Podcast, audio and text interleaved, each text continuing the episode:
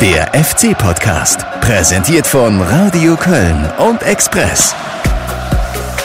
Unseren allerersten Podcast haben wir mit einem Wortspiel begonnen. Jetzt müssen wir konsequenterweise das Ganze auch so abschließen. Anfang hat Ende. Ist eine gute Lösung, weil der Schmidt die Mannschaft ja auch schon kennt, mehr oder weniger. Und der andere Trainer, der Pavak, hat natürlich mit der U21 auch jetzt äh, gute Erfolge gehabt. Und ich hoffe, dass sie die drei Spiele gut über die Runden kriegen. Ich bin so ein bisschen traurig, dass der Anfang entlassen wurde als Tabellenführer. Und muss man jetzt nicht unbedingt einen Trainer entlassen. Ne? Warum soll der Anfang das nicht noch zu Ende bringen? Also das kann man gar nicht gegen die Wand fahren. Bringt nur noch mehr Unruhe rein ins Spiel. Ich finde, dass der Anfang viel zu spät entlassen wurde. Die ganzen Querelen, die schon vorweg äh, im Verein sind, die Lösung so ist jetzt für die letzten drei Spiele auf jeden Fall das Beste. Ja, viel passiert äh, in den vergangenen Tagen am Geisbockheim. Trainer Markus Anfang ist entlassen worden. André Pavlak übernimmt der bisherige Coach der U21. Es gibt äh, viel aufzuarbeiten, viel einzuordnen. Das tun wir wie immer hier im FC-Podcast mit Alex Haubrichs vom Express, der schon äh, parat am Mikro steht. Aber ich muss heute, muss ich mich äh, schwer konzentrieren, äh, denn wir haben Alex Doppelpack heute im Angebot. Alex ja. Haubrichs und Alexander Bade, ehemaliger Torwarttrainer des ersten FC Köln. Grüß dich und schön, dass du hier bist. Ja, hallo, vielen Dank für die Einladung. Ich bin ja ein äh, treuer Zuhörer eures Podcasts, da ich Podcasts sehr gerne höre und deshalb freue ich mich sehr, dass ich hier sein darf. Ja, wir haben uns äh, gedacht, es gibt viele Meinungen zum Anfang aus äh, und du hast dich ja auch an dezidierte, warst äh, ja am ähm, Freitag auch im Stadion und ähm, so, dein erster Eindruck, hast du nach dem Spiel gedacht, dass das passiert ist? Passiert ist? Während des Spiels habe ich nicht äh, gedacht, dass da jetzt was passiert. Ähm, nach dem Spiel war ich schon ein bisschen ja, schockiert, äh, ist ein bisschen zu viel, aber es hat mich sehr überrascht, äh, wie stark die Reaktion im Stadion ausgefallen ist. Und äh, dass äh, das dann trotzdem passiert ist, äh, fand ich äh, allerdings dann trotzdem nicht ganz korrekt dem Markus gegenüber.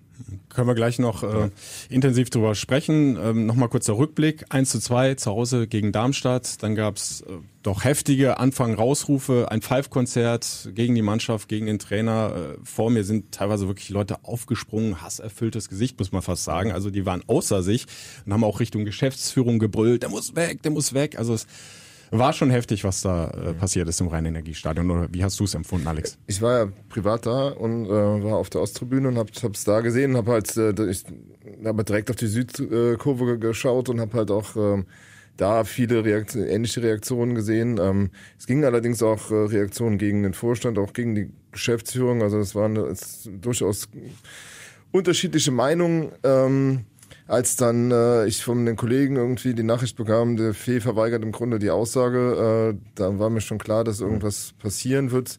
Viele haben mir gedacht, äh, der darf noch bis äh, Sommer weitermachen und dann ist Schluss. Aber ähm, ja, ich hatte es dann irgendwie im Gefühl und äh, um halb ein, glaube ich, habe ich dann einen Anruf bekommen, dass äh, da wohl was im Busch ist. Ähm, ja, und dann am nächsten Morgen ging es ja dann relativ Schnell, wobei die Nachricht auf sich warten ließ. Ne? Ja, hat äh, ein paar Stündchen noch gedauert. Es hieß ja ursprünglich 10 Uhr morgens, wie das immer so ist nach dem Spiel, ist noch ein regeneratives Training am Geisbockheim und dann ist das ja kurzfristig abgesagt worden und da konntest du ja schon dran fühlen, dass da jetzt äh, gerade was im Gange ist und äh, passieren wird auf der Trainerposition.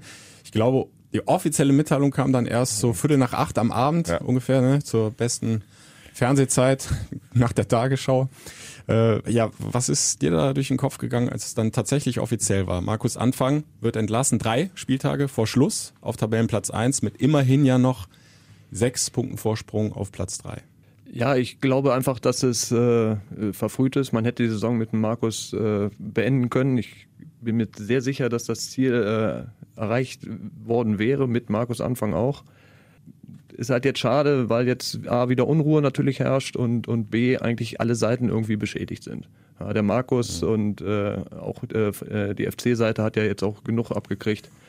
Äh, ist halt unnötig, weil ich glaube nicht, dass äh, der Aufstieg wirklich gefährdet ist. Dafür war das Spiel gegen Darmstadt dann auch eigentlich okay, aber halt mit einer unglücklichen Niederlage. Ja, du hast ja auch die Situation, dass du halt äh, immer noch acht Punkte Vorsprung äh, vor Verfolgern hast, die dich nun auch nicht gerade äh, in Ehrfurcht erstachen lassen. Also mhm. wenn du mal, äh, nehmen wir mal Paderborn aus, die halt wirklich eine super Saison spielen und auch ein mhm. lösbares Restprogramm, mit der Ausnahme vielleicht dieses HSV-Spiels, also aber auch das scheint derzeit lösbar zu sein.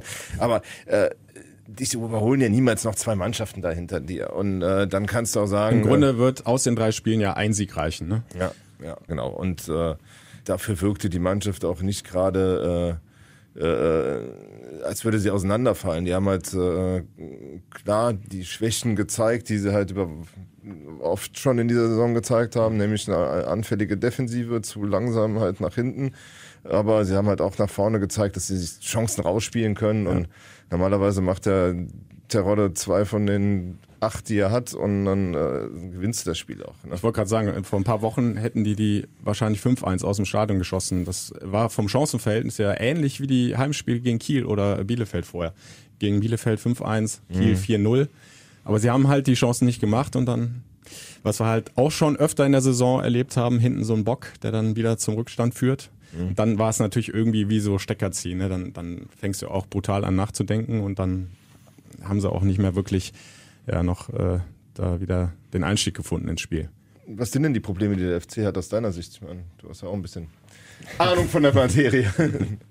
Ja, ist ja, ist ja kein Geheimnis, dass sie sich äh, halt schwer tun, hinten äh, zu Null zu spielen. Dass äh, sie sich äh, praktisch äh, ihr überlegenes Spiel äh, immer wieder durch, durch Fehler hinten kaputt machen und dadurch dann unnötig eigentlich im Spiel unter Druck geraten und immer einen, Rückstand aufholen müssen oder dann halt, wie, wie der Guido gerade schon sagte, dann kurz vor Schluss wieder einen Nackenschlag kriegen, der ihnen dann im Prinzip das ganze Spiel kaputt macht. Mhm äh, das, das kriegen sie einfach äh, über die ganze Saison gesehen einfach nicht in den Griff. Ja, und äh, das ist halt äh, elementar eigentlich für ein Spiel, dass du halt äh, schon eine gewisse Ruhe und Sicherheit auch hast, äh, dass du in der Defensive halt den nichts zulässt. Ja. Mhm. Aber aus deiner Sicht, dass die Leistung jetzt gegen Darmstadt, wenn wir das Ergebnis jetzt mal außen vor lassen, auch aus deiner Sicht kein Grund, auf der Trainerposition zu reagieren. Bei Dresden kann man es, denke ich, anders sehen. Das war wirklich eine Nichtleistung, so hat es ja Markus Anfang sogar selbst gesagt. Aber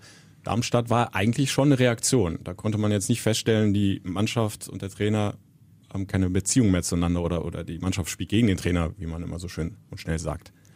Ja, absolut. Also ich habe äh, nach ungefähr zehn Minuten habe ich zu meiner Frau gesagt, äh, also wenn das Spiel so weiterläuft, dann gewinnt der FC das äh, 3-0, ja. relativ sicher die lacht mich natürlich jetzt aus, dass ich mal wieder keine Ahnung gezeigt habe.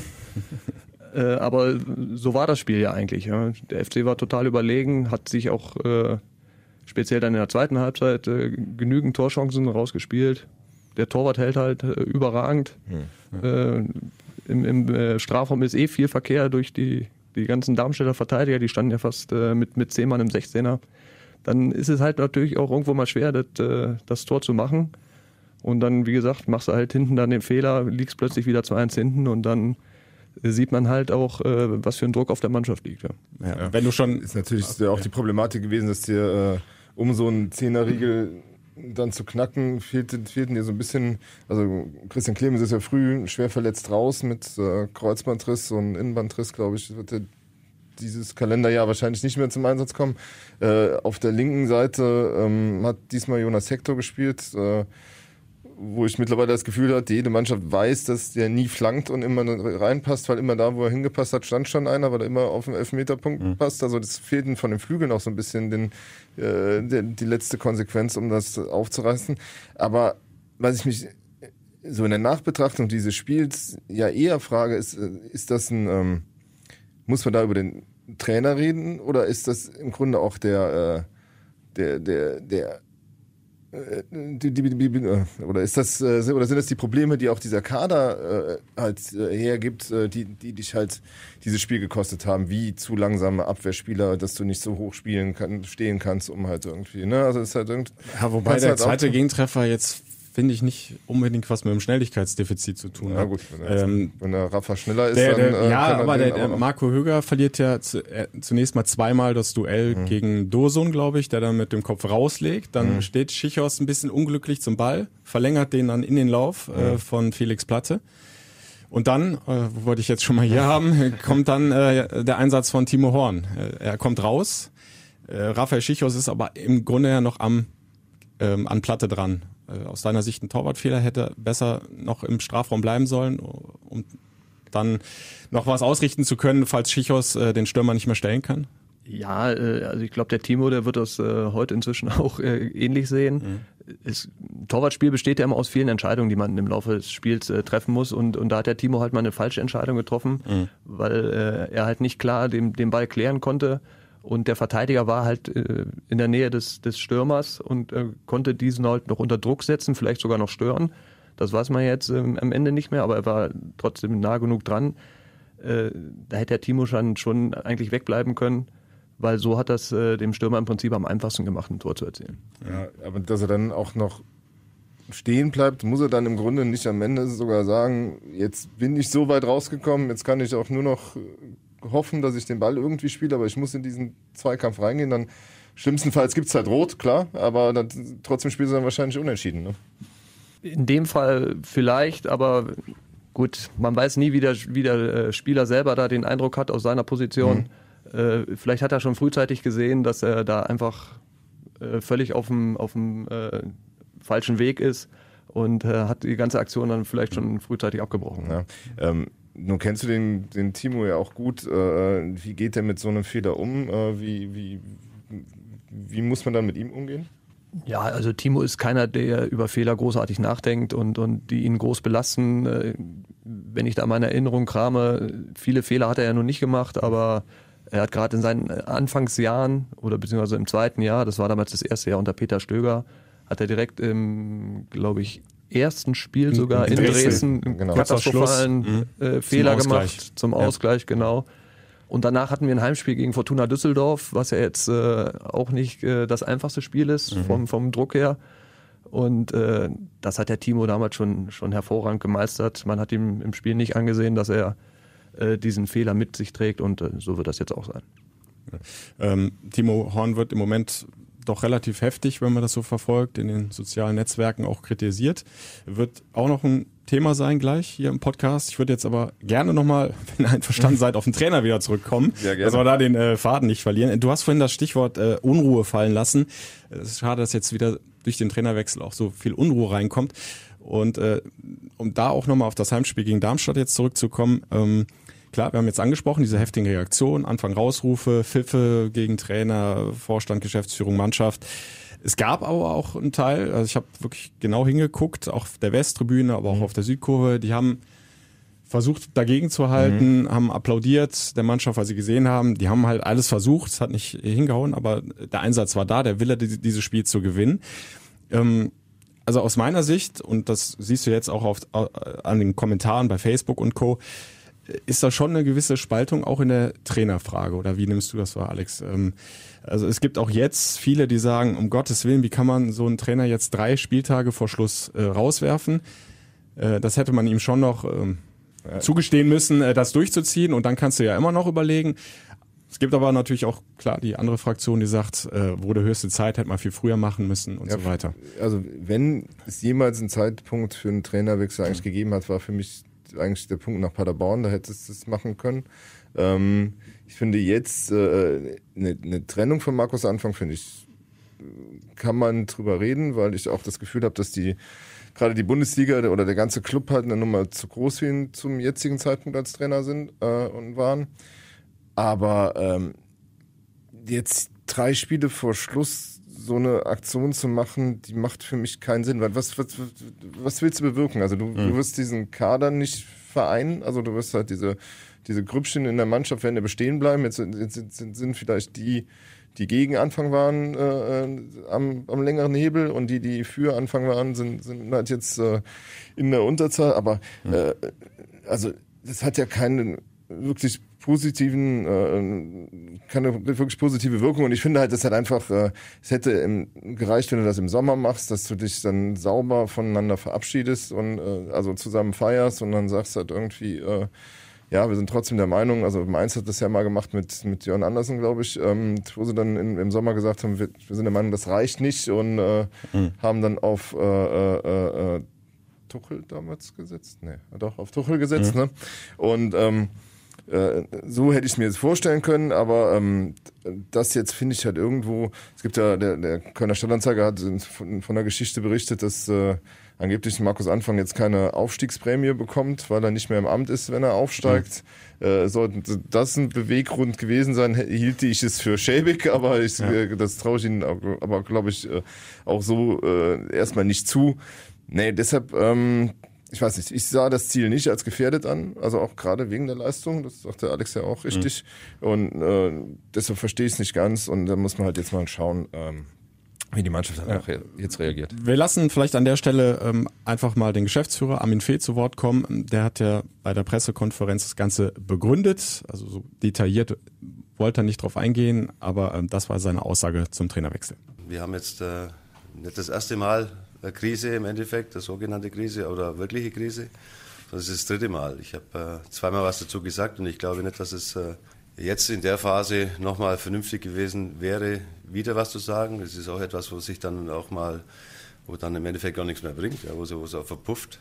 Ja, wir waren der Meinung, dass es, äh, auch wenn das natürlich auch kein Mensch äh, irgendwo verstehen kann, außerhalb Kölns, äh, dass man einen, einen Trainer auf dem ersten Tabellenplatz entlässt ist es trotzdem aus, aus Überzeugung jetzt so passiert und nicht, weil man das gerne macht. Ja. Sie können mir glauben, sowas macht man nicht gerne.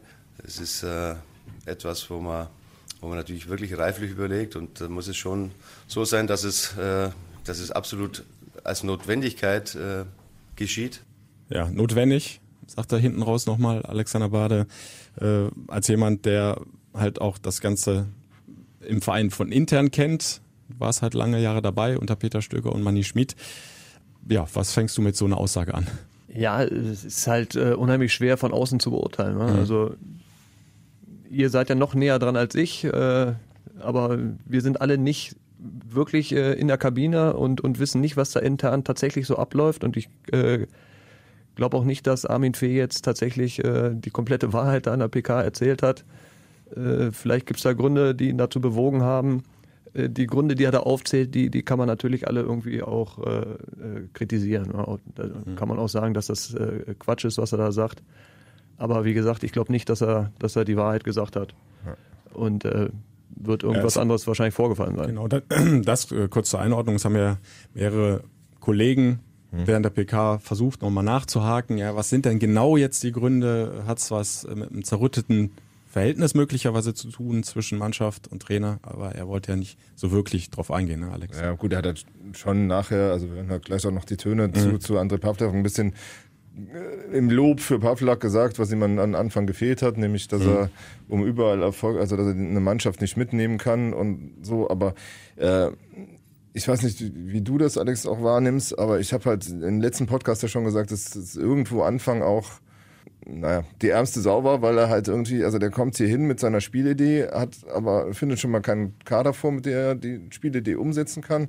Und ich glaube auch nicht, dass, ähm, äh, dass Armin Fee ihm das Leben so einfach gemacht hat. Ne? Also ich glaube, also auch dieser Wechsel auf Dreierkette hat er immer, äh, da schwang er immer so ein bisschen mit, dass das äh, Armin Fee auch darauf hingewirkt hat. Und äh, ja, Alex, wenn so ein Trainer auch so eine Spielidee aufgeben muss, äh, äh, macht es das nicht auch dann extrem schwierig, also gerade für einen, der so als Systemtrainer kommt? Ja klar, äh, wird äh, Markus äh, seine Idee im Kopf gehabt haben und dann vielleicht irgendwann auch äh, gesehen haben, dass das äh, so nicht funktioniert, wie er sich das äh, vorgestellt hat. Das ist aber dann eher eine Grundsatzfrage eigentlich, was macht jetzt den guten Trainer aus? Ne? Ist es einer, der eine, eine, Spielphilosophie hat, die er auf, auf jede Mannschaft der Welt irgendwie äh, äh, bringen kann? Mhm. Oder ist es einer, der guckt, was er für Spieler hat und mit denen das bestmögliche System spielt? Ja? Mhm. Das, äh, das ist halt die Frage. Er hat ja dann während der Saison dann auch geändert, aus welchen Gründen auch immer, das, das äh, weiß ich ja nicht aber er hat es dann geändert. So fing er damit an, dass er auch auf zwei Stürmer umgestellt hat. Ja, ja. Äh, Wie gesagt, hatte dann ja auch prompt Erfolg erstmal damit. Ähm, später ja, kam die Dreierkette dann noch. Ja, es war ja offensichtlich, dass er die Mannschaft auch einen anderen Fußball gespielt hat als vorher. Das, das hat man ja deutlich gesehen. Äh, ob er damit so einverstanden war oder äh, ob ihm das alles nicht so gefallen hat, das, das weiß ich natürlich nicht. Ja. Mhm. Äh, aber äh, es hat es für ihn wahrscheinlich äh, insgesamt nicht leichter gemacht, ja, dass er dann einen Fußball spielen lassen musste, den er vielleicht gar nicht so wollte. Glaubst du denn, dass es einfach ist, unter Armin Fee Trainer zu sein? Kann ich auch schwer beurteilen. Ich habe Armin Fee ja nur eine kurze Zeit kennengelernt. äh, und da war er noch in der Beobachtungsphase. Ist natürlich ein äh, renommierter Trainer ne? und äh, auch ein, ein Typ, der natürlich mit seiner Meinung nicht hinterm Berg hält. Und da muss man als Trainer natürlich schon eine gewisse Persönlichkeit haben, um das alles aushalten zu können. Ja, und ich glaube auch, dass es halt schwierig ist, wenn, äh, wenn eine Mannschaft das Gefühl hat, da ist noch ein zweiter Trainer, sage ich jetzt fast mal, äh, bei dem du äh, äh, ja, auf dessen Meinung du irgendwie einwirken kannst und der halt auch seine Meinung, seine Meinung kundtut. Und ähm, das macht, also ich glaube, dass du jetzt in der Trainersuche auch das Problem haben wirst. Äh, äh ich habe ihn ja gestern auch bei der mhm. PK drauf angesprochen, also oder zumindest nachgefragt, ob es das äh, hat auch nicht recht richtig geantwortet, ne, ob es das wirklich so einfach macht äh, unter äh, ihm halt hier. Ähm, dass du halt als ambitionierter Trainer weißt, da ist einer, der ist, also der will zwar meinen Job nicht, aber im Herzen ist der doch noch irgendwie Trainer und hält sich auch nicht für den allerschlechtesten Trainer. Und das ja. äh, ist keine, das ist eine spezielle Situation hier in Köln. Jetzt ist ja jetzt gestern saß ja schon der dritte Trainer in den 17, 16 Monaten Armin Fee mhm. äh, da. Und gerade für einen jungen Trainer, der halt noch nicht so die Meriten hat, stelle ich mir das nochmal eine Ecke schwieriger vor. Mhm. Aber ja, es, ja. es gibt ja auch die unterschiedlichsten Arbeitsweisen von Trainern. Ne? Ja. Also es gibt einen, der macht eigentlich alles für sich aus, mhm. entscheidet alles und alles muss so laufen, wie er sich da denkt. Äh, es gibt welche, die besprechen sich vielleicht nur mit ihrem Co-Trainer mhm. und alle anderen müssen dem folgen. Und es gibt halt auch welche, die, die holen die Meinung von vielen ein, die im, im, um die Mannschaft herum arbeiten und bilden sich daraus dann ihre Meinung äh, und äh, ihre Entscheidung. Peter und, war ja so einer zum Beispiel, ne? Der zum Beispiel, ja. Und äh, so ein Trainer, der kann natürlich mit Armin Federn wunderbar zusammenarbeiten, weil das ist natürlich mit seiner Erfahrung ein hilfreicher Ratgeber dann. Ne? Ja, zumindest in der Öffentlichkeit hat sich Markus Anfang ja eigentlich immer sehr positiv über die Zusammenarbeit mit Armin Fee geäußert hat er immer von einem täglichen mhm. Austausch äh, gesprochen, auf Augenhöhe, glaube ich, so hat er es auch mal formuliert. Und mhm. äh, auf deine Frage dann bei der Pressekonferenz hat ja Armin Fee auch versucht, sich sehr diplomatisch ich, zu geben. Ich bin, bin ich, wenn ich gefragt werde, bin ich ein Partner oder so ähnlich, sinngemäß hat er das gesagt. Ne? Der Partner, da stehe ich mit Rat und Tat zur Seite. Ich bin aber keiner, der jetzt dauernd reinredet, äh, geschweige denn die Aufstellung macht. Mhm. Das hätte er noch nie gemacht, äh, weder unter Stefan Rutenberg äh, noch jetzt unter Markus Anfang. Ist es immer schwer, ähm, da wirklich hinter die Kulissen zu gucken. Da stecken wir selbst als hartnäckige Journalisten, glaube ja. ich, nicht tief genug drin, um das abschließend äh, beurteilen mich, zu können. Ich erinnere also immer diese Probleme so ein ja. bisschen auch an die, aber, äh, ja. an die äh, Geschichte Volker Finke hier und du hast halt irgendwie, ich weiß nicht, dieser, dieser Sprung vom Trainer zum Geschäftsführer halte ich immer, also ist, glaube ich, stelle ich mir nicht so einfach vor mhm. und, äh, und da müssen wir mal, ähm, ja, sehen, wie der nächste Trainer damit klarkommt. Äh, Armin Fehr hat ja in seiner Aussage, die wir gerade gehört haben, äh, von einer dritten Krise jetzt während mhm. der Saison gesprochen und diese dritte war eine zu viel. Also nochmal der Rückblick, wir hatten in der Hinrunde die fünf Spiele ohne Sieg, dann hatten wir diesen verkorksten Rückrundenstart. Genau. Und jetzt eben diese vier Spiele ohne Sieg also. äh, mit zwei Niederlagen jetzt zur letzten Folge ja. gegen Dresden und Darmstadt. Genau, so Wenn wir aber die anderen beiden davor sehen, dann hat ja die Mannschaft eigentlich immer ganz gut herausgefunden und, mhm. und hat dann echt satt gepunktet, eine Siegesserie hingelegt. Ähm, wäre das der Mannschaft nicht jetzt auch gelungen? Einfach mal so. Also ich bin davon gefragt. überzeugt. Ja. Äh, wie gesagt, ich kann mir nicht vorstellen, dass, äh, dass das Ziel Aufstieg tatsächlich in Gefahr ist, mhm. wie es im Moment äh, gesagt wird. Es gibt ja auch genug Stimmen, die sagen, selbst die 59 Punkte, die sie jetzt haben, die reichen auch, mhm. weil es wahrscheinlich keine zwei Mannschaften mehr gibt, die irgendwie 60 Punkte erreichen. Mhm. Gut, weiß man alles nicht am Ende, das ist klar. eh klar aber die Wahrscheinlichkeit ist einfach hoch. Und wie gesagt, das, das Spiel gegen Darmstadt war ja nicht so katastrophal schlecht und vor allen Dingen von der Einstellung her auch völlig okay. Also man hat den Jungs ja angesehen, dass sie wollten. Und ich kann mir beim besten Willen jetzt auch nicht vorstellen, auch wenn es Probleme geben sollte mit Markus Anfang äh, oder gegeben hat, dass die Mannschaft das Ziel Aufstieg gefährdet. Das mhm. kann ich mir nicht vorstellen. Die, die wollen alle hoch, die wollen alle in die erste Liga. Und deshalb bin ich mir sicher, dass sie es äh, auch mit Markus Anfang geschafft hätten. Ja. Welchen Eindruck macht dir denn die Mannschaft als Ganzes, als sind die schon eine Mannschaft, die da oben bestehen kann? Ja, das ist natürlich ein völlig anderes Spiel in der ersten Liga als, als jetzt in der zweiten. Das äh, hängt ja davon ab, was für eine Spielanlage äh, die Mannschaft dann auch entwickelt. Äh, wenn man da eh, sag ich mal, zum Beispiel etwas tiefer steht, dann kommen diese Schnelligkeitsprobleme, die jetzt vielleicht ab und zu zu tragen kommen, die werden aber gar nicht mehr so auffällig sein. Äh, ist, ist relativ schwer zu beurteilen. Du hast natürlich auch äh, ein paar Spieler dabei, die die erste Liga noch nicht gespielt haben. Hm. Hast ein paar dabei, die äh, natürlich schon, schon erfahren sind. Äh, hast äh, drei tolle Stürmer. Das ist äh, schon insgesamt eigentlich ein Paket. Da kann man auch sagen, das ist absolut machbar, dass man äh, zwei oder drei Mannschaften hinter sich lässt. So. Vor allem, wenn du dir jetzt die Erstligisten anguckst, die da unten rumdümpeln, also die Punktzahl, die die jetzt haben, da wäre der FC aber vergangene Saison nicht abgestiegen. Ne? Ja, also. Hannover bei wie viel jetzt? 18 oder was? Äh, Nürnberg no, äh, auch nicht viel mehr. Die haben beide so 18, 19, ne? Angst, ja. Also die die kommen gerade mal so über die 20 rüber. Ne? Äh, Und der FC hat ja im Grunde in der vergangenen Saison schon eine sehr, sehr schlechte Punktausbeute, aber die hätte vermutlich jetzt diese Saison gereicht. Ja, du hast ja jetzt auch noch. Zumindest für Relegation, ja, ne? Ja, ja, du hast ja jetzt dieses Jahr auch noch Stuttgart mit sehr wenig Punkten und, und Schalke und Augsburg äh, lange Zeit. Äh, dann hast du ja immer noch Freiburg, Mainz, da weißt du auch nicht, was die jetzt für eine Saison spielen. Düsseldorf weiß man auch nicht, ob die nochmal so eine Saison spielen. Also es gibt genug Mannschaften, die der FC äh, erreichen kann. Und im Normalfall kommt ja auch immer noch eine Überraschungs Überraschungsmannschaft äh, auch noch runter, die plötzlich eine Krise hat. Trotzdem muss man ja sagen, was, was halt ähm, auffällig ist, im letzten Jahr sind, sind die äh, quasi, äh, haben sich alle beim Abstieg in den Arm gelegen und jetzt ist irgendwie, was eben das Wort äh, Spaltung irgendwie bei den Fans, aber Spaltung gilt ja eigentlich für den ganzen Club. Also diese, diese Stimmung rund um den ersten FC Köln, wie nimmst du die wahr? Ja, ist ja total widersprüchlich. Ne? Also letztes Jahr, wie du sagst, äh, ein, ein katastrophaler Abstieg äh, mit, mit äh, Kuschelstimmung. Zusammen das Fedel gesungen, Ja. kann ich mich noch dran Ja, genau. erinnern. Ja. Dieses Jahr steigst du eigentlich relativ souverän auf ja, äh, und äh, es kracht an allen Ecken und Enden. Äh, man könnte es eigentlich aufs, aufs Clubmotto ru- runterbrechen. ne? Also halt irgendwie der FC dann doch spürbar anders. Das ist gut, ja.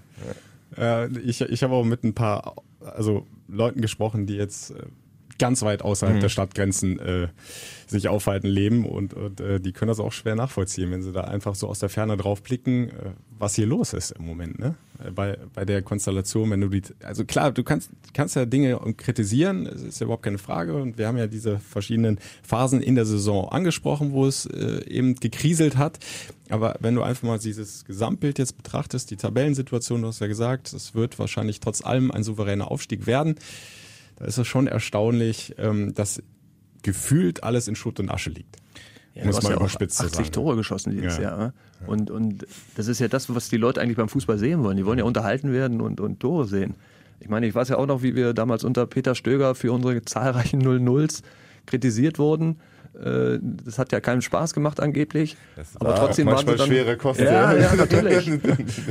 äh, aber am Ende bist du halt sicher drin geblieben und dann sind dann trotzdem alle zufrieden. ne? Ja, das stimmt. Äh, Ich, will- Alex, behalte den Gedanken mal ganz kurz zurück, äh, ich, weil es passt gerade gut. Ähm, ja, ihr habt natürlich fleißig kommentiert, auch auf meiner Facebook-Seite und äh, zu dieser ich habe es jetzt Schutt- und Asche-Stimmung äh, genannt, äh, passt der Kommentar von Mirko Hermann sehr gut. Äh, er schreibt schon schon äh, lustig, äh, was manche hier so schreiben. Also wenn ich nur mal das zusammenfasse, was ich so gelesen habe, bräuchten wir nächste Saison einen neuen Trainer plus neun Co-Trainer, ähm, neuen Torwarttrainer, neuen Sportdirektor, komplett neuen Vorstand plus Vereinsführung, schreibt er, dann kann ich wirklich nur den Kopf schütteln und äh, laut loslachen. Tolle Fans, würde ich sagen. Am besten schmeißen wir den ganzen Kader auch noch raus und melden ab. Also ist natürlich jetzt überspitzt formuliert alles, aber so ein bisschen trifft's ja schon Ja. auf den Punkt, oder? Aber, Äh, aber es ist auch ein bisschen hausgemacht. Ne? Also du musst halt irgendwie sagen, auch diese, äh, äh, du hattest natürlich schon so einen, so einen schwelenden Konflikt im Hintergrund, aber äh, durch dieses äh, Fass, was dann auch äh, Armin Fee dann gegen Werner Spinner aufgemacht hat, wo du dich jetzt im Rückblick fragst, wenn man ja doch den Trainer entlassen muss, hat er gar nicht so Unrecht offenbar gehabt.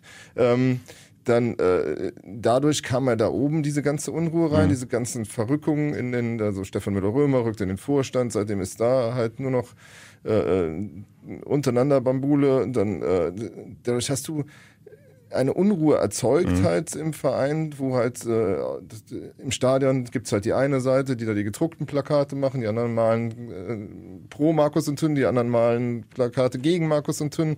Und äh, also du hast diese, die, die, diese Spaltung ist ja auch durch, äh, durch die Gremien und Entscheidungsträger mit forciert worden. Halt, Ja. ne? Und deshalb ähm, äh, braucht man sich da nicht wundern und dann darf man sich auch nicht über die Fans beschweren, die, wo der eine die eine Meinung hat und der andere die andere Meinung, weil äh, äh, das ist quasi hausgemacht Ah, ja. und äh, äh, und das äh, vielleicht ist das auch was, was dann irgendwann auch auf die Mannschaft wirkt, weil ähm, wenn du halt immer unterschiedliche Pole hast, dann gibt es immer Leute, die sich für die eine Seite und für die andere Seite entscheiden und dann hast du halt Ja, Streit. Ist ja auch äh, völlig korrekt. Ja, Jeder soll auch seine Meinung haben Ja, und. Kritik ist ja auch total angebracht und dass die äh, zum Teil, wie du sagst, äh, auch selbst erzeugt ist. Ja, das wollte ich Äh, mal- also ne, Im Verein bin ich total bei dir, aber du hast zumindest bei Teilen der Fans ja schon das Gefühl, das ist eine absolute Weltuntergangsstimmung und das finde ich halt Ja, ja. manchmal einfach überzogen. Also der, Ja. der, der Verein liegt eben nicht komplett in Schutt und Asche. Da wird sich auf verschiedenen Positionen noch einiges tun, vermutlich jetzt. Also Vorstand ja eh, es wird neu gewählt, keine Frage. Trainer ist jetzt schon gewechselt worden, ähm, wovon Mirko Hermann hier schreibt. Aber ähm, wie gesagt, die Realität oder Fakt ist eben auch, dass der FC, gehen wir alle von aus, relativ souverän aufsteigen wird. So, und dann kannst du dich für die erste Liga aufstellen. Da ist ja dann auch noch ein bisschen Zeit bis zur kommenden Saison. Da ist noch eine Transferphase. Ja, Oder sehe ich das jetzt wieder zu, zu optimistisch? Nein, äh, ich meine, das ist ja irgendwo auch äh, typisch Köln und das macht den FC ja auch so besonders und so sympathisch auch, dass es alles sehr viel von Emotionen geleitet ist. Aber wie wenig rational die ganze Diskussion ist, äh, erkennt man ja auch daran, dass auf der einen Seite immer gesagt wird, ja, die gewinnen ja hier ihre Spiele nur, weil sie individuelle Qualität haben. Ja, und auf der anderen Seite sagen sie aber auch alle, äh, ja, die Qualität reicht nicht. ja, ja, das passt Und dann auch das- nicht zusammen. Ne? Das ist, äh, also wie gesagt, es ist halt alles sehr emotional hier. ich glaube, dass das alles noch so ein bisschen ähm, auch aus dem Abstieg herrührt. Also dass da halt Dinge einfach, als man sich da letztes Jahr in den Armen gelegen hat, nicht verarbeitet wurden, die halt noch immer schwelen. Also dass da auch Leute vielleicht nicht äh, ihre Konsequenzen gezogen haben oder ihre Verantwortung übernommen haben, sondern das waren am Ende waren es hier äh, Stöger und Schmatke, die alles böse gemacht haben und alle anderen sonst, also du, du hast am Geisbockheim immer das Phänomen, du läufst da rum und nie ist jemand irgendwas schuld. Also, ist, also die waren, also die, die noch da sind, sind überhaupt nicht schuld, sondern schuld sind immer nur die, die weg sind halt irgendwie. Und das ist halt, äh, äh, statt mal ein bisschen mehr Selbstkritik zu üben, um dann halt auch mal aus Fehlern zu lernen, äh, werden Fehler da halt regelmäßig weggewischt. So. Und das, das ist das, was, glaube ich, äh, das sind auch nicht verarbeitete Dinge, die halt vielleicht immer deshalb immer wieder aufbrechen und vielleicht muss es da noch ein größeres Stü- Stühlerücken in der Tat noch geben, um halt einfach, ich weiß nicht, einfach irgendwie äh, dieser, dieser, dieser Geist, der zurzeit da in dem in dem ganzen, in dieser ganzen Gemengelage ist, wieder positiv zu besetzen. Also du hast halt, du hattest halt ja, ähm, nehmen wir mal 2012, da lag ja alles in Schutt und Asche, wir hatten die schwarze Wand, ne? Und dann äh, der Verein war kurz vor dem Aus und dann haben, hast du Da konntest du wirklich Weltuntergangsstimmung genau. haben. Ja, Also- aber da hat sich dieser Verein dann plötzlich in dieser Weltuntergangsstimmung gefunden, Mhm. wurde plötzlich smart, wurde ganz anders, als er vorher jahrzehntelang eigentlich war und hat dadurch diese Erfolgsgeschichte äh, äh, geschaffen. So und dann äh, dann mit dem Höhepunkt eurer Platz 5 Saison und äh, und da fing es aber schon wieder an in der in der äh, in dem Ende dieser Platz 5 Saison, dass dann äh, die einzelnen Personen sich wichtiger genommen haben als der Verein in meinen Augen und äh, dass da dann halt irgendwie die ersten Eifersüchteleien begangen, wer am nächsten im Scheinwerferlicht steht. Und das geht im Grunde, das war so ein bisschen der Ursprung dieser, dieses Absturzes, würde ich sagen, aber vielleicht hast du eine andere Meinung dazu. Und, ähm, und ich glaube, dass das, äh, wie gesagt, noch nicht alles so ganz verarbeitet ist und dass dann, dass vielleicht, äh, weiß ich nicht, was, was beim Vorschnitt passiert oder was sonst noch passiert ist, aber dass vielleicht da noch äh, äh, äh, Stühle gerückt werden müssen oder neue Gesichter hin müssen oder einfach, äh, weil wir müssen, dieser Verein muss in der Tat wieder einen neuen Geist, wieder so ein positiveres Denken, wieder, wieder smart werden. Ja, Das ist so, jetzt so eine Aufbruchstimmung Ja, dann, genau. ne? und äh, wieder mehr eine Gemeinsamkeit dann. Ja, ist ja auch für die äh, Leute, die das damals alles erlebt haben und es war halt eine total außergewöhnliche Zeit, weil äh, wir da alle Sachen erlebt haben, die werden wir wahrscheinlich in unserer ganzen Karriere nie mehr äh, in der Form erleben, weil ja auch wirklich äh, alle an einem Strang gezogen haben und alle auch miteinander gut konnten. Wa? Sei es Mannschaft, Trainerteam, Management, Geschäftsstelle. Das war ja eine, eine richtige Einheit zu spüren über, über Jahre. Und äh, das hat ja auch allen total Freude gemacht. Wa? Sind ja alle mit einem Lächeln jeden Tag zur Ja, Arbeit gefahren. Und äh, jetzt ist es vielleicht wieder ein bisschen normaler geworden, Mhm. ja, wie, wie ein normaler Fußballclub wieder. Äh, und dann äh, all die Leute, die das äh, halt früher erlebt haben, die haben jetzt dabei vielleicht wieder einen schlechten Gedanken. Ja? Die denken sich, oh, das geht doch eigentlich auch anders. Äh, das macht ja nicht so viel Spaß jetzt im Moment. Ja, und du, dann kommst du schon mit negativen äh, Gedanken und Gefühlen äh, zur Arbeit. Und das ist dann halt äh, schwierig. Ja? Nur so, so viel man wirklich ja dann an diesem Absturz kritisieren kann, aber irgendwann musst du es doch auch einfach mal hinter dir lassen und mal abhaken. Du kannst ja nicht ewig den Fehlern der Vergangenheit hinterherhängen. Äh, klar, dass sich da noch was jetzt in der Zukunft neu ordnen wird und wie gesagt, Ja. Vorstandswahlen ist ja alles richtig, aber ich habe so das Gefühl, ähm, dass so mancher jetzt auch im Umfeld des Vereins, auch bei den Fans, es irgendwie nicht packt, da jetzt mal mit abzuschließen und dann einfach mal zu sagen, okay, jetzt sind wir in der zweiten Liga, jetzt ist das Ziel Aufstieg und die Mannschaft ist auch kurz davor. Also das Ziel ist doch so gut wie erreicht. Dass man, man muss ja irgendwann auch mal anfangen, ein bisschen Ja, wenn alles- positiv äh, ja, in die wenn- Zukunft zu schauen und, wenn ja alles- und wenn ja alles stimmen würde, dann wäre dieser Samstag mit dieser Trainerentlassung ja nicht passiert. Ne, Also wenn ja, äh, es ist, man kann das ja auf die Fans kaprizieren, aber es ist ja was, was in dem Verein, ich bleib dabei, es ist eher was, was in dem Verein drinsteckt und dann nach außen wirkt, weil sonst hättest du diese Trainerentlassung nicht gehabt. Ich bin ja, äh, Ja, also zum Beispiel Markus Anfang ist ja auch ähm, äh, bei den Fans, äh, nicht, Von bei, nicht bei den Fans, aber bei großen Teilen hat er ja. Ja. nie eine Lobby gehabt. Das fing ja schon nach dem ersten verlorenen Spiel, dann fing das ja schon teilweise an. Äh, mit dem wird's das nix und erste Liga schon mal gar nicht und ähm, naja, der wird, also der, der hatte, vielleicht auch noch äh, obwohl er ein Kölner war, wurde er nie warm mit den der, Kölnern. Ne? ja, ja, also das vielleicht wie du halt ausgeführt hast vorhin, äh, immer noch durch dieses schlechte Gefühl der Abstiegssaison und alles, was da so passiert ist. Aber da sage ich halt, weißt du, dann musst du doch einfach mal dem Neuen auch mal eine Chance geben und äh, das Alte mal abhaken und hinter dir lassen. Das, das ist mir zum aber- Teil, ähm, Aber ich glaube, das hat auch, das so ein bisschen aber der, der Alex sagt das auch nicht ganz zu Unrecht, dass dann auch Teile von den, die halt von früher noch da sind, also sagen wir, sind ja noch äh, mit, mit, mit Timo, mit Jonas, mit äh, Marco Höger und, und, und noch Marcel Risse und noch einige weitere, ähm, die erinnern sich natürlich an das cool, wir waren jeden Dienstag zusammen essen, äh, wir waren hier die eine Familie, warum ist das jetzt nicht mehr so? Dann hast du die Gruppe, dann hast du plötzlich, äh, die gucken schon mit Argusaugen auf diese Kieler Gruppe irgendwie, die kommen dann mit dem Trainer und sind dann, also ich weiß nicht, und da hat's halt schon, äh, ähm, das wird dann noch befeuert durch diese Spionagedebatte, die dann irgendwann kommt, die halt total irre dann auch war. Also irgendwie, äh, also das äh, und da ist was, was, äh, was, äh, wie gesagt, also ich glaube, dass das äh, drin steckt und solange du das von außen sehen kannst, dass, das, dass da drin was nicht stimmt, dann äh, nimmst du das als Fan, äh, multiplizierst du das und hast dann halt auch diese, diese, diese, diese Stimmung. Also wenn du offenbar hat das Ganze nicht so überzeugend gewirkt, dass die Fans dir es abgenommen haben, dass da alles neu ist und wieder dieser irgendwie ein neuer Zusammenhalt entsteht. Und ähm, das ist vielleicht so ein bisschen das Problem, oder? Ja, ich will gar nicht äh, so sehr sagen, dass da vielleicht eine Grüppchenbildung entsteht. Also so, so Grüppchen gibt's und gab's ja auch schon immer. Das ist ja, das ist gar nicht das Problem. Aber äh, ich meine halt auch, dass äh, die Jungs, die früher halt dabei waren, die haben halt auch teilweise eine ganz andere Rolle gespielt früher. Äh, äh, auch so ein, so ein Thomas Kessler oder ein, ein Matthias Lehmann, Sally Oetschan, äh, die, die hatten ja eine ganz andere Wertigkeit. Marcel Risse natürlich nicht zu vergessen.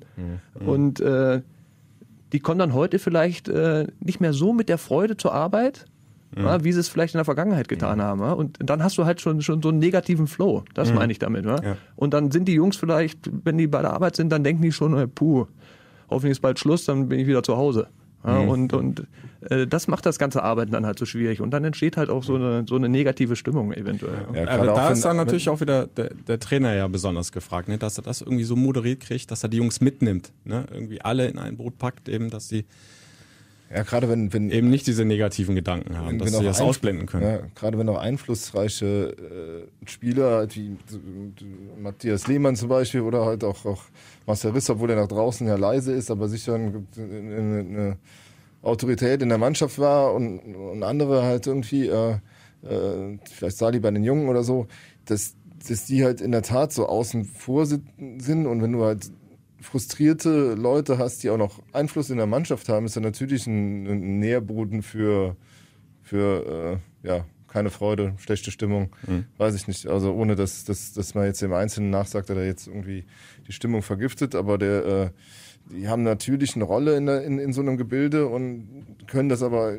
kriegen aber von dem Trainer nicht mehr das Vertrauen so entgegengebracht. Und in meinen Augen ist halt bis heute, äh, meine, du kennst den Jonas auch, für mich ist Jonas Hector einfach auch der falsche Kapitän, der halt irgendwie im richtigen Moment Sachen, also zumindest nach außen hin. Also ich weiß nicht, wie er also innen nach wirkt, außen ne, hin, denke ich, Aber ja. äh, also nach außen. Ich äh, weiß nicht, nach innen kannst du vielleicht sogar besser beurteilen. Ne? Ja, Jonas ist schon einer, der, der äh, auch was zu sagen hat und auch gehört wird in der Kabine. Also das, das steht völlig außer Frage.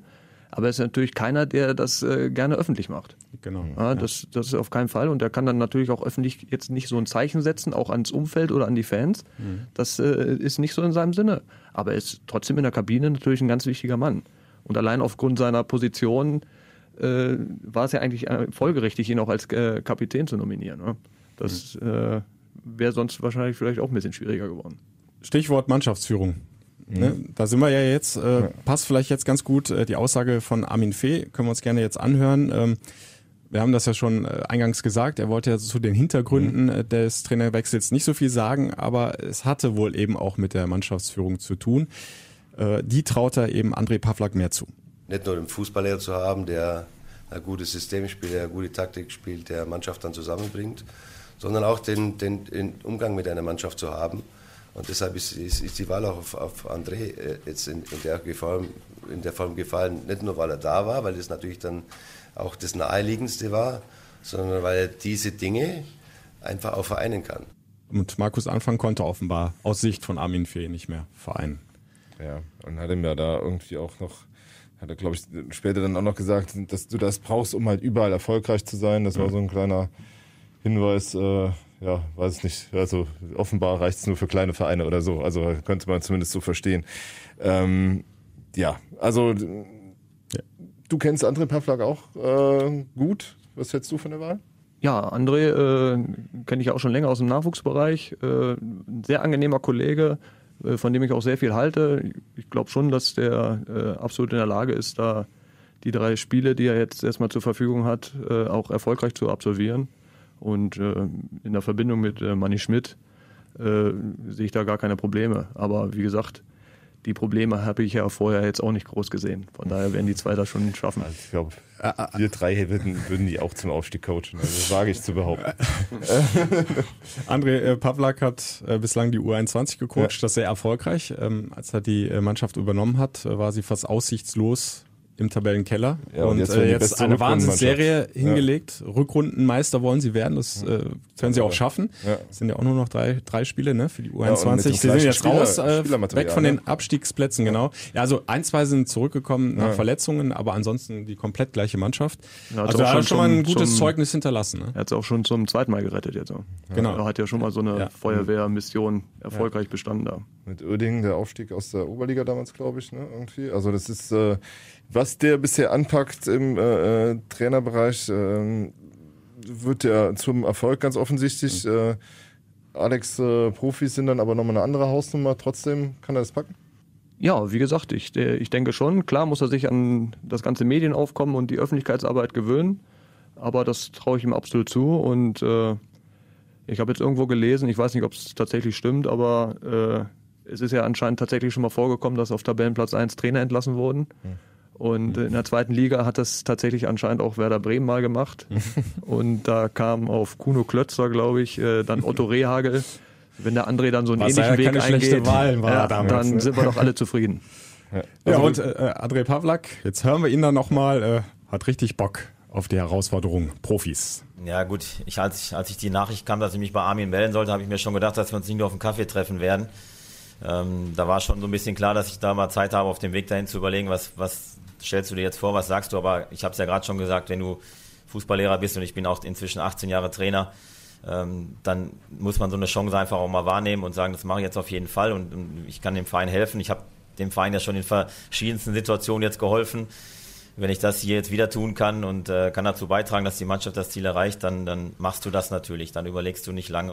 Ja, den Fußballlehrer hat er ja gerade erst ähm, erfolgreich absolviert. Ne? Im, Im März, glaube ich, gab es dann die Bestätigung, Prüfung mhm. bestanden, also die höchste, äh, den, den höchsten Trainerschein, den man, den man machen kann. Zusammen mit Patrick Helmes, ne? Ja, genau. Ja. Ja. Also die Qualifikationen sind alle da.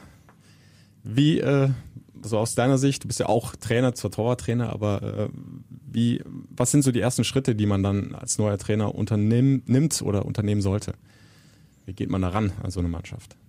Ja, also jetzt erstmal ein gegenseitiges Kennenlernen. Du musst natürlich äh, Zuversicht und, und Selbstvertrauen den Jungs äh, zeigen und ausstrahlen, auch dass, äh, dass äh, du auch weißt, äh, was du machst und äh, fest davon überzeugt bist, dass das, was jetzt zusammen trainiert wird, dass das auch zum Erfolg führt.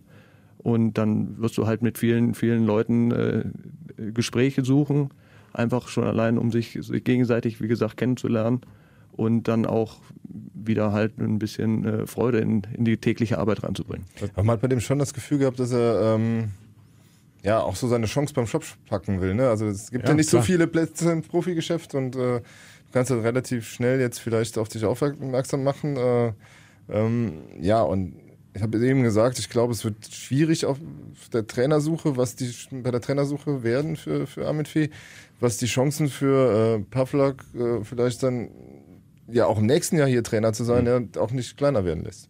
Mhm. Ähm, hat er gesagt, äh, ich bin ja mittlerweile schon 18 Jahre Trainer. Es ist ja jetzt kein äh, Trainer Novize oder äh, also jung, der ist ja also, 48 Jahre alt. Also wir haben jetzt ja. andere in der Bundesliga erlebt wie Tedesco, äh, die mit Anfang 30 halt oder äh, Nagelsmann ähm, mhm. da ihre Chance schon bekommen haben. Und er ist ja eigentlich schon viel, viel weiter. Also von der Erfahrung quasi, her. Ne? Also Klar. Ne? Also irgendwo auch. Also die Qualifikation, die, die bringt er absolut mit, die Erfahrung auch. Ähm, ja, und äh, was ja auffällig war, auch im ersten Training, äh, du hast ja auch angesprochen, viel Sprechen mit den Spielern, das haben wir auch gesehen, ne? immer wieder zusammengekommen im Spielerkreis. Mhm. Er hat sich den einen oder anderen Spieler dann auch mal zur Seite genommen, nochmal Einzelgespräche geführt ja, und das soll sich die äh, nächsten Tage auch so fortsetzen. Die sind total bereit, alles zu tun und alles zu geben dafür. Ich glaube, das Wichtigste wird erstmal sein, äh, die Köpfe halt wieder freizukriegen jetzt, äh, diese drei letzten Wochen oder drei letzten Spiele abzuhaken und dann wieder, oder vier Spiele sogar waren es nicht zu gewinnen, äh, dann wieder die Köpfe so weit frei zu haben, dass wir uns voll auf die nächste Aufgabe konzentrieren. Das, das heißt, äh, wie gesagt, einfache Abläufe, Spaß, Freude im Training, viel reden, äh, einfach mal reinhören auch in die Jungs, was ist so der Plan gerade und wie fühlen sie sich gerade, wo können wir helfen. Also im Grunde ist man jetzt eher so als äh, Trainer Psychologe erstmal gefragt, oder? Also bringt ja jetzt nicht äh, komplett das Training da äh, umzubauen und alles anders zu machen. Das würde wahrscheinlich nur Unruhe reinbringen, ne? Ja, nein, das ist ja jetzt auch am Ende der Saison, da brauchst du jetzt genau. äh, keine athletischen Inhalte mehr bringen oder sonst was. Taktisch brauchst du jetzt auch keine Neuerungen mehr einbringen für die letzten Spiele. Jetzt geht es nur darum, dass die Jungs Selbstvertrauen haben und, und ihre PS auf dem, auf dem Rasen bringen. Aber äh, der andere ist ja auch äh, Lehrer, also ausgebildeter Pädagoge. Hm. Und das sind ja dann auch nicht die schlechtesten Voraussetzungen für so einen Kindergarten. Ne? Ja. ja, und er hat er hat halt Manni Schmid an der Seite. Äh, der hat sich auch bei der ersten Übung, glaube ich, durchgesetzt. Es gab direkt 5 gegen 2. Das hat man Peter auch oft gesehen. Nein. Ähm, äh, äh, glaubst du eigentlich, also ich habe so ein bisschen auch die, also ich habe ja damals schon gemacht, äh, irgendwie als er kam, dass er so ein bisschen der Ersatztrainer äh, sein könnte. Ähm, dass das so ein bisschen im Hinterkopf war bei der Verpflichtung von Money als Chef-Scout? Das kann ich nicht beurteilen, weiß ich nicht, wie die Gespräche da abgelaufen sind. Äh, was ich weiß, ist, dass Manni natürlich, äh, nachdem das äh, für uns im Sommer da in Dortmund geendet ist, dass er dann schon auch geguckt hat, irgendwo vielleicht eine Cheftrainerposition zu, zu kriegen, um sich da auch mal zu beweisen. Und das war sicherlich in seinem Kopf, da wie gesagt, auch mal der, äh, alleinige Verantwortung zu haben. Als er dann jetzt Chefscout geworden ist, weiß ich nicht, ob er sich tatsächlich vom Trainerberuf komplett verabschiedet hat. Äh, weiß ich halt äh, nicht. Und ich glaube aber schon, dass der Manni sich freut, dass er wieder auf dem Platz steht, weil das schon in seinem Blut ist. Er war auf jeden Fall richtig gut gelaunt nach der ersten Trainingseinheit. Er kam dann direkt in die Mixzone, hat uns begrüßt, hatten ja jahrelang auch mit ihm zu tun, ist ja auch total angenehmer Typ, angenehmer ne? Sehr genau. sympathisch. Und ähm, ja, er unterstützt im Grunde ja ähm, jetzt die Linie von Andrei Pavlak, also viel mit den Jungs reden. Für uns ist entscheidend, die Mannschaft zu packen, die Mannschaft einzustellen, auf die Spiele gut vorzubereiten. Das ist klar von, von der taktischen Seite her. Aber man muss dieser Mannschaft auch erklären, was es bedeutet, mit so einem Club, äh, mit so einer Stadt aufzusteigen und das dann auch wirklich zu genießen. Da lohnt es sich, hart zu arbeiten und alles dafür zu geben. Weil ich denke, die Mannschaft hat äh, gute Arbeit geleistet. Es ist nicht alles so gelaufen, wie man sich das vorgestellt hat. Aber wir haben eine gute Ausgangsposition und die werden wir uns nicht mehr nehmen lassen. Ich verstehe, was der Manni meint, aber den Jungs jetzt noch zu erklären, was das bedeutet, aufzusteigen, sollte eigentlich nicht mehr notwendig sein, oder? Das, sollte man jetzt schon spüren, was, was, was sowas bedeuten würde in dieser Stadt, bei diesem Verein. Ja, also die Jungs haben ja jetzt äh, fast eine gesamte Saison hier in Köln erlebt. Äh, Die kennen die Auf- und Abs, die diese Stadt hier auszeichnen. Und vor allen Dingen haben sie auch alle jetzt den Rosenmontag erlebt, äh, selbst die Nicht-Kölner. Und äh, von daher werden sie schon wissen, was, was hier passieren kann, wenn, wenn gefeiert wird. Ja, ich glaube, also wenn man jetzt Mannis Stimme wieder hört, was halt auch ein äh, Punkt ist, warum der natürlich jetzt auch eine gute Rolle spielen kann, ist halt auch ein Punkt, an dem Markus Anfang gescheitert ist, äh, und das ist, glaube ich, äh, Anthony Modest. Weil ähm, ich glaube, der wollte den nie wirklich haben, halt irgendwie. Also er hat auch nie so eine richtige Vorstellung gehabt. Also diesen, diesen Draht, den mitzunehmen, hat er nicht, nicht geschafft. Und ähm, äh, sonst wäre der auch körperlich, glaube ich, in einem anderen Zustand. Und, äh, und, und ähm, ja, und Schmiedel ist ja einer, der hat hier bei uns im Podcast gestanden und hat schon damals gesagt, aber war Modest noch gar nicht da, äh, den muss man halt eigentlich täglich streicheln und aber trotzdem wieder Ja, antreiben. viel und so. Fürsorge. Viel Fürsorge und das ist eigentlich was, womit der Markus halt nichts anfangen kann. Der erwartet von seinen Profis, dass sie halt fit am Trainingsplatz erscheinen und äh, dann will er mit denen eine Stunde arbeiten und dann sollen die nach Hause gehen und sollen profigerecht leben und äh, so tickt aber ein Anthony Modest nicht, oder? Du weißt es am besten. Ja, der, der Schmiedel hat ja im Prinzip alles gesagt. Äh, Der Toni ist ja nicht umsonst hier in Köln so beliebt, weil er ist halt genauso emotional wie die Stadt. Ja, auf den Punkt kann man es einfach bringen. Glaubst du denn, Guido, dass, äh, dass wir vielleicht in den letzten Spielen nochmal, obwohl er hat ja gar nicht trainiert bisher mit denen, also hat so leichte Oberschenkelprobleme, ja, dass wir nochmal wird eng, wird eng, ne? Ja. Äh, Für Fürth am Montag. Ähm, Also Plan ist ja, Donnerstag, spätestens Freitag wieder ins Mannschaftstraining einzusteigen. Wenn das klappt, denke ich, wäre auf jeden Fall eine Option äh, für, für Montag. Aber ich bin auch gespannt, wie André Pavlak jetzt mit dieser Dreierkonstellation da vorne umgeht.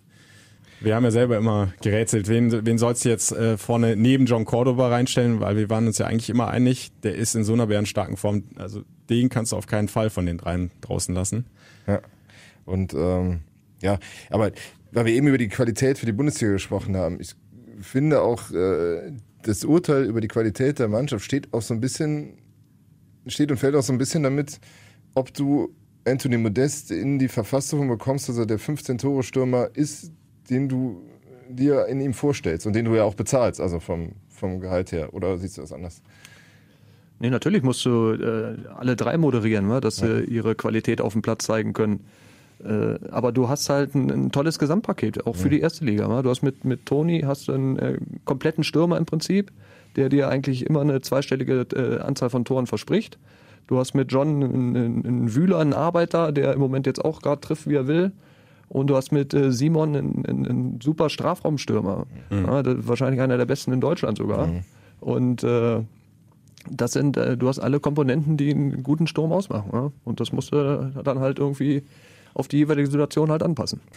Dann lass uns jetzt mal einen Riesensprung machen von den drei da ganz vorne auf den einen ganz hinten zwischen den Pfosten, Timo Horn. Wir haben es ja äh, schon versprochen zum Beginn dieser Podcast-Folge. Der kriegt im Moment ordentlich was ab, so in den sozialen Netzwerken. Also klar, du darfst dich da auch nicht zu sehr äh, reinsetzen, da in diese Facebook-Kommentare. Das ist schon wüst manchmal, was da abgeht. Aber es hält halt auf, weil er war ja la- jahrelang immer der Publikumsliebling, hat ja auch konstant einfach immer von Saison zu Saison gespielt, aus meiner Sicht zumindest. In frühen Jahren war er schon die Nummer eins. Du hast ihn über all die Jahre begleitet. Wie siehst du das vielleicht vorneweg gefragt im Moment so seine Entwicklung? Ja, ich glaube, also seine ganze Entwicklung kann ich natürlich nicht beurteilen, weil ich jetzt äh, die Trainingseinheiten äh, nicht mehr sehe und ich sehe auch nicht jedes Spiel. Ich sehe sehr viele Spiele, aber nicht jedes Spiel. Aber ich glaube, insgesamt hat der Timo eigentlich das, das gleiche Problem, was der 1. FC Köln bzw. die Mannschaft halt auch hat. Ja, äh, bei beiden sagt man, die sind eigentlich nicht oder die gehören nicht in die zweite Liga. Mhm. Die, die Erwartungen und die Ansprüche sind sehr hoch. Und das heißt, über die Saison gesehen, äh, machst du gute Spiele, du machst normale Spiele und du machst auch ab und zu mal ein schlechtes Spiel. Mhm. Und die normalen und die guten Spiele, die werden gar nicht wahrgenommen, weil mhm. das ja no halt normal ist in den Ansprüchen der, der Leute. Und die schlechten werden halt total herausgestellt. Mhm. Ja, und äh, das Problem hat der Timo im Moment auch. Und äh, aber ich habe ja am Anfang schon gesagt, dass er äh, mit Fehlern sehr gut umgehen kann und deshalb mache ich mir da auch gar keine Sorgen. Ja, und jetzt werde ich mal ganz provokativ äh, und spiele noch einen Fan ein, äh, den ich am Geistbockheim getroffen habe. Eigentlich war die Frage, äh, wie siehst du es hier, äh, Trainerwechsel, richtig oder falsch? Und dann kam diese Antwort hier. Ich hätte mal den Torwarttrainer ausgetauscht, weil Timo Horn wird schon von Spiel zu Spiel unsicherer. Ja, die sollen den Bader wiederholen und dann läuft das wieder. Ja, der Bade muss zurück. Alex, wann fängst du an? Ja, schönen Dank. Äh, ich würde lügen, wenn ich, nicht, wenn ich sage, dass ich mir jetzt nicht freuen würde, äh, solche Kommentare zu hören. Aber ist natürlich ja, abwegig. Also spätestens mit dem Podcast hier habe ich mich ja um jede Chance gewonnen.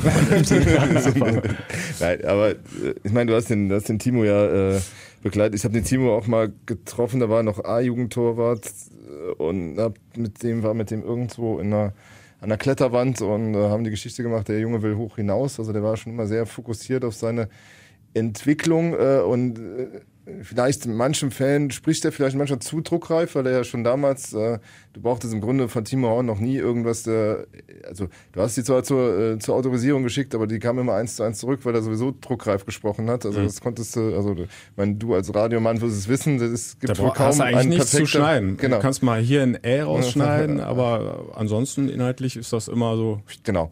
Und, vom ersten bis zum letzten Wort. Und, und ja, und deshalb ähm, weiß ich allerdings nicht, ob es nicht einen Punkt gab und spätestens dann mit dem Abstieg, wo er hätte äh, eine andere Herausforderung annehmen sollen, weil einfach, um auch seinen Zielen gerecht zu werden, die ja immer lauteten, ich will ins Nationaltor, äh, ja, hätte der Timo vielleicht, äh, hätte dem Tapetenwechsel gut getan, hätte, äh, hätte der vielleicht gehen müssen letztes Jahr? Also gehen müssen auf gar keinen Fall. Ich glaube, der Timo hat sich die Entscheidung auch sehr, sehr lange überlegt, äh, was er macht und sich ja dann schlussendlich äh, hier für den FC entschieden. Und wie ich den Timo kenne, wenn er einmal eine Entscheidung gefällt hat, dann, dann steht er auch hundertprozentig dazu. Mhm. Und äh, von daher glaube ich nicht, dass er da auch irgendwas nachtrauert. Vielleicht, äh, wie du ja schon richtig gesagt hast, ist er ein, ein sehr straighter Junge, der immer sein, seine Ziele total im Blick hat Vielleicht hat er diese Ziele, die er ja bestimmt immer noch hat, äh, durch dieses Zweitliga-Jahr jetzt so ein bisschen entfernt gesehen mhm. und äh, hat dann vielleicht äh, ein bisschen im, im, den Fokus äh, darauf verloren. Äh, kann ich aber auch nur spekulieren, muss, mhm. ich, muss ich ehrlicherweise sagen. Ja, und äh, auf der anderen Seite wünschen wir uns oder fallen mir auch die Fans ja immer Spieler, die sich auch wirklich identifizieren mit ihrem Verein. Ja. Und das nehme ich halt Timo Horn komplett ab. Also der, der hat das nicht nur so dahingesagt, äh, ich will das wieder gut machen, diesen Abstieg, sondern der, ich glaube, der meint das auch zu 100 Prozent so. Und äh, das muss man mir ja auch einfach dann hoch anrechnen. Auf jeden Fall. Ich weiß nicht, äh, welche anderen Vereine möglicherweise bei ihm angerufen haben. Äh, ist ja jetzt auch wurscht, aber äh, dass er dann sagt, ich bleib beim FC, ich gehe mit runter in die zweite Liga.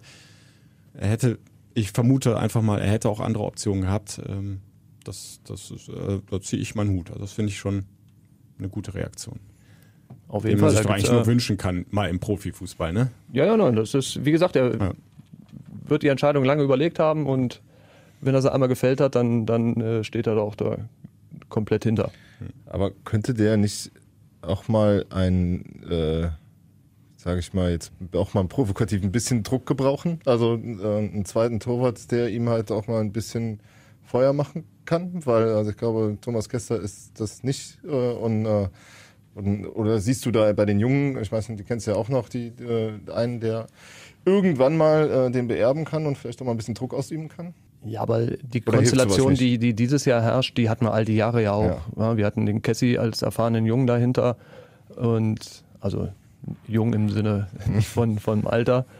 Äh, und äh, wir hatten immer junge, entwicklungsfähige Torhüter äh, dahinter. Das ist ja so wie jetzt auch. Also daran, daran kann es ja nicht liegen, dass der Timo da äh, irgendwie keinen Druck verspürt. Das äh, hat er, wenn man so will, all die Jahre nicht gehabt. Ja, auch wenn der Cassie ja. natürlich ein, ein, sehr guter Torwart ist und jederzeit auch spielen kann.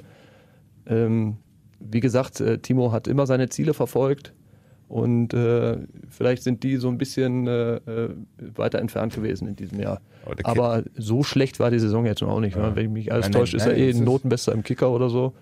Oder steht zumindest ganz weit vorne. Also so an groben Patzern Nein, kann man jetzt das Ding in Darmstadt nennen und wir hatten halt in, in Kiel da den Ausgleich, das Missverständnis mit Meret, wobei da streiten sich ja immer noch die Gelehrten, wer, wer ist jetzt mehr schuld, Meret, also beide ja, genau. gehen irgendwie nicht richtig zum Ball, nimm du ihn, ich habe ihn sicher, kennen wir ja und äh, Ansonsten wüsste ich jetzt aber auch nicht von großen Patzern, die sonst noch vorgekommen sind in dieser Saison. Ja, wie, also, wie ich ja vorhin schon sagte, durch die Ansprüche, genau. Ansprüche und die Erwartungshaltung ja. sind halt diese wenigen äh, Fehler oder Schwächen oder wie auch immer man es nennen möchte, die äh, kommen halt einem stärker in, ins ja, äh, Gehirn.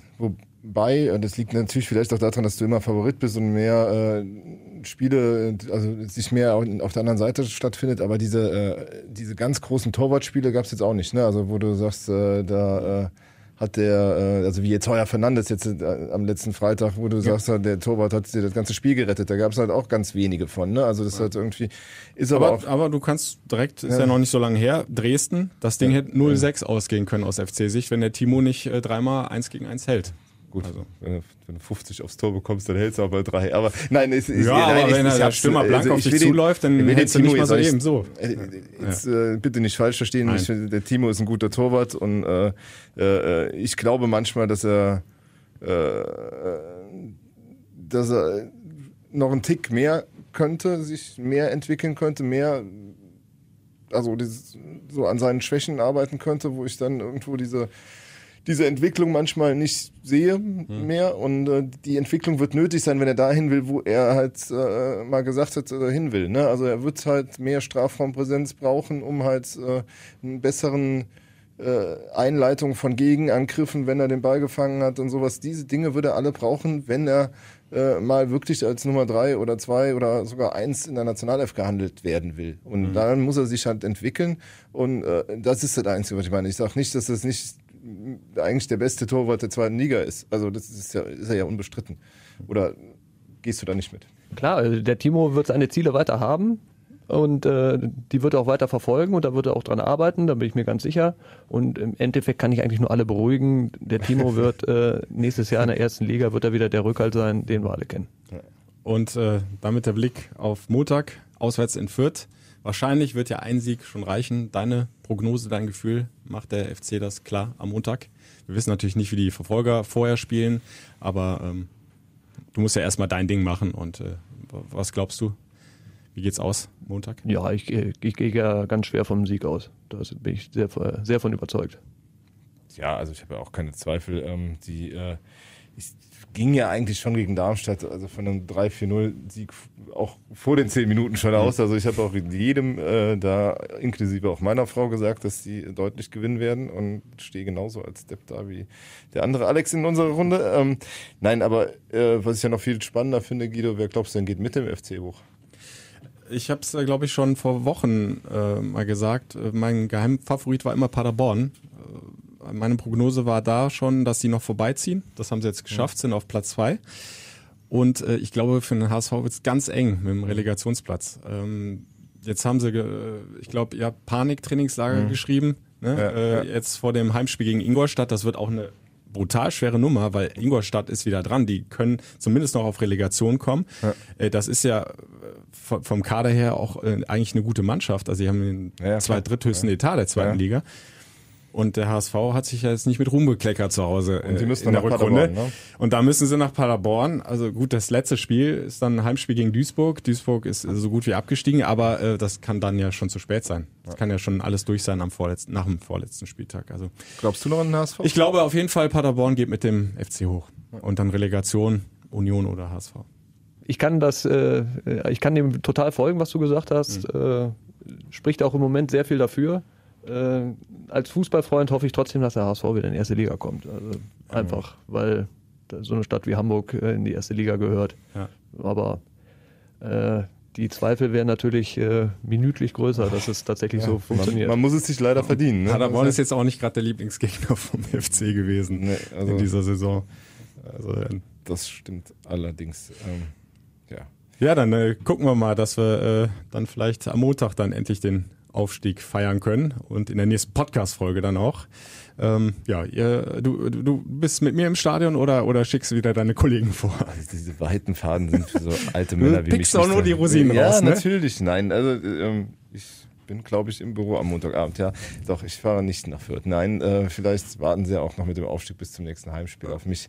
Ähm, das ist halt äh, in der Tat so ein bisschen schade. Vielleicht können wir da nochmal irgendwie, äh, wie wichtig ist eigentlich ein gutes Gefühl auch mit in den Sommer zu nehmen vor so einer Bundesliga-Saison, weil das scheint ja gerade schwierig zu werden. Oder glaubst du, das kommt, sobald der Aufstieg geschafft ist? Ja, da gibt es ja Beispiele aus der Vergangenheit, äh, die gezeigt haben, dass es äh, schwierig ist. Äh, damals unter Friedhelm Funkel äh, hatten wir Warst ja. du da da? Da war ich da, ja, Ja. klar. äh, da haben wir eigentlich äh, eine richtig gute Saison gespielt, waren 25 Spiele ungeschlagen, äh, immer eigentlich auf dem Aufstiegsplatz, sind dann vier Spieltage oder am fünf letzten Spieltag aufgestiegen, äh, also auch sehr früh. Und äh, haben danach dann halt die anderen vier Spiele äh, leider verloren. Wobei man äh, da noch sagen muss, war von drei waren auswärts und das bei äh, Und in, dann, in dann Freiburg. natürlich an meinem Junggesellenabschied gegen Eintracht Trier, äh, gegen meinen Heimatverein, ein großartiges Spiel, Ja. 2 zu 1. Und das war das Problem an der ganzen Stimmung. das war halt äh, das Heimspiel gegen Trier, das wir dann auch noch verloren haben und das hat die Stimmung total zum Kippen gebracht. Also die fand ich super. Also meine Stimmung war grandios. Ja, und äh, das haben wir dann leider in die neue Saison mitgetragen, ne, weil die Kritik am Fußball, den wir gespielt haben, die war ja wie immer in Köln äh, auch schon groß während der ganzen Saison und äh, nach den Niederlagen und speziell nach dem Heimspiel dann gegen Trier hat sich dann vieles leider auf den Trainer eingeschossen. Hm. Der ja jetzt in Düsseldorf zeigt, dass er gar kein schlechter ist, ne? Friedhelm. Ja, ich bin mir auch äh, ziemlich sicher, auch wenn das natürlich alles hypothetisch ist, aber wenn der Friedhelm damals äh, in Köln geblieben wäre und man diese Krise, ähnlich wie in Düsseldorf, die ja auch im September, Oktober so eine Krise hatten, äh, wenn wir an ihm festgehalten hätten, dann wären wir damals auch drin geblieben. Dann machen wir jetzt aber erstmal den nächsten Schritt in Fürth. Äh, ihr könnt das Spiel natürlich wie immer live hören bei Radio Köln oder übers FC-Radio. Die kompletten 90 Minuten, fc-radio.de, auch über die FC-App empfangbar. Ja, Alex, du ähm, legst die Füße hoch, aber deine Kollegen ackern. Nein, ich bin auch am Arbeiten. So ist das ja nicht. Äh, aber Einer, auf muss die, Mannschaft, einer muss die Mannschaft ja am Geisbockheim empfangen. Genau. Ja, stimmt. Also auf express.de gibt Du es rollst alles. den roten Teppich den, aus. Äh, den roten Live-Teppich wird es dann auch geben im Falle des Falles.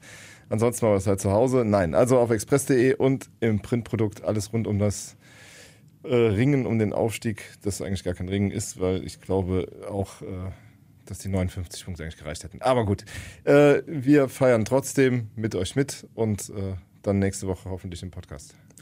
Alexander Bade, dir nochmal vielen, vielen Dank fürs Vorbeikommen. Ja, vielen Dank für die Einladung, hat mich sehr gefreut. Und äh, auch wenn es jetzt wahrscheinlich mit einer äh, weiteren Beschäftigung beim FC nicht mehr klappt, nach diesem Besuch, nein, äh, dann schließen wir jetzt diesen äh, längsten Podcast ever, ever, ever. Der neue Rekord hier, äh, eine Stunde, fast zehn Minuten. Ja. Sensation, es gab Reicht aber für auch viel zu bereden. Ja. Und die letzte, letzten Worte äh, gehören Dominik Drexler. Ich glaube, der spricht uns äh, aus der Seele. Macht das Ding jetzt endlich klar. Ich kann es auch nicht mehr hören, dass wir jetzt äh, jedes Mal nicht gewinnen und den Aufstieg um Woche um Woche zu verschieben. Ähm, wir müssen jetzt einfach mal drei Punkte holen und das ist das Einzige, was zählt. Der FC-Podcast, präsentiert von Radio Köln und Express.